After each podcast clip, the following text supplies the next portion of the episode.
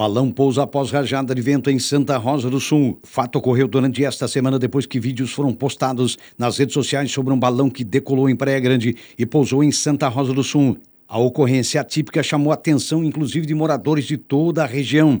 Durante a tarde, alguns pilotos de balões decolaram para fazer um voo aproveitando o pôr do sol, quando uma rajada de vento desviou a rota de um balão, obrigando o piloto a pousar sobre árvores.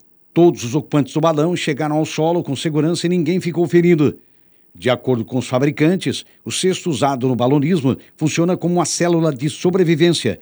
A cesta pode colidir em pedras, árvores, mas os ocupantes ficam protegidos. Serviço aeromédico pode parar no sul do estado. O Serviço Aeromédico do Sul de Santa Catarina, o SAER Sarasul, é quem agora precisa de socorro. Os profissionais, entre médicos, enfermeiros e também farmacêuticos, foram anteriormente contratados pela empresa OZZ Saúde, que abriu mão do contrato pedindo a rescisão no último dia 12 e que ainda está em dívida com funcionários, nesse caso enfermeiros, farmacêuticos e outros, há mais de 30 dias e médicos há pelo menos 60 dias. Os profissionais emitiram nota ontem, terça-feira, solicitando à Associação dos Municípios da Região Carbonífera, a ANREC, mantenedor do serviço aeromédico, que sejam tomadas as devidas providências no sentido de que seja contratada imediatamente uma nova empresa ou organização social a fim de manter o pleno funcionamento do serviço. Os profissionais não estão assegurados técnica e juridicamente, nem respaldados para manutenção do serviço, sem direção técnica, escala de serviço ou coordenadora e a qualquer momento podem ficar sem medicamentos de controle especial ou materiais que sejam responsabilidade técnica para compra, com isso colocando em risco a população. Homem é atropelado por caminhão. Um homem foi atropelado por um caminhão na madrugada de ontem, na rodovia Ivane Freta, em Toarão. O acidente de trânsito ocorreu por volta de 5 e meia da manhã no bairro São Martinho.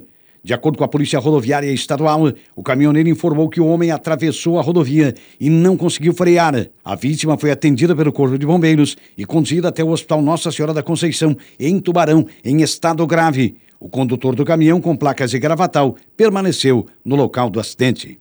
Adolescente apreendido com 2 quilos de maconha. Um adolescente foi apreendido com 2 quilos de maconha no bairro Maitá de Cima, em Tubarão. O mesmo foi flagrado descendo de um veículo que, segundo a Polícia Militar, é conhecido por realizar a entrega de drogas pela cidade. A droga apreendida foi localizada pelos agentes dentro do automóvel. O menor tentou fugir, mas foi abordado logo em seguida. Ele confessou que entregaria a droga para outra pessoa, mas não informou quem era. Polícia identifica suspeito que arrastou o cachorro em Morro da Fumaça. A Polícia Civil identificou um motorista suspeito de praticar o crime de maus tratos a animais contra um cachorro na localidade de Estação Cocal, em Morro da Fumaça. O flagrante foi flagrado pelas câmeras de segurança, quando o animal, de pequeno porte, foi amarrado por uma corda ao veículo, sendo arrastado.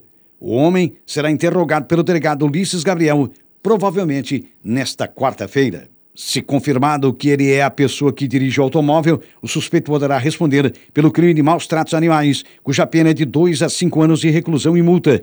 Este é o segundo caso deste tipo de ocorrência que se tem conhecimento no Estado. O primeiro foi registrado no dia 1 de março em Indaial, no médio vale do rio Itajaí. Na época, o acusado foi preso em flagrante e teve a prisão convertida em preventiva pelo juízo da vara criminal daquela comarca. Ele foi recolhido ao presídio regional na época do crime.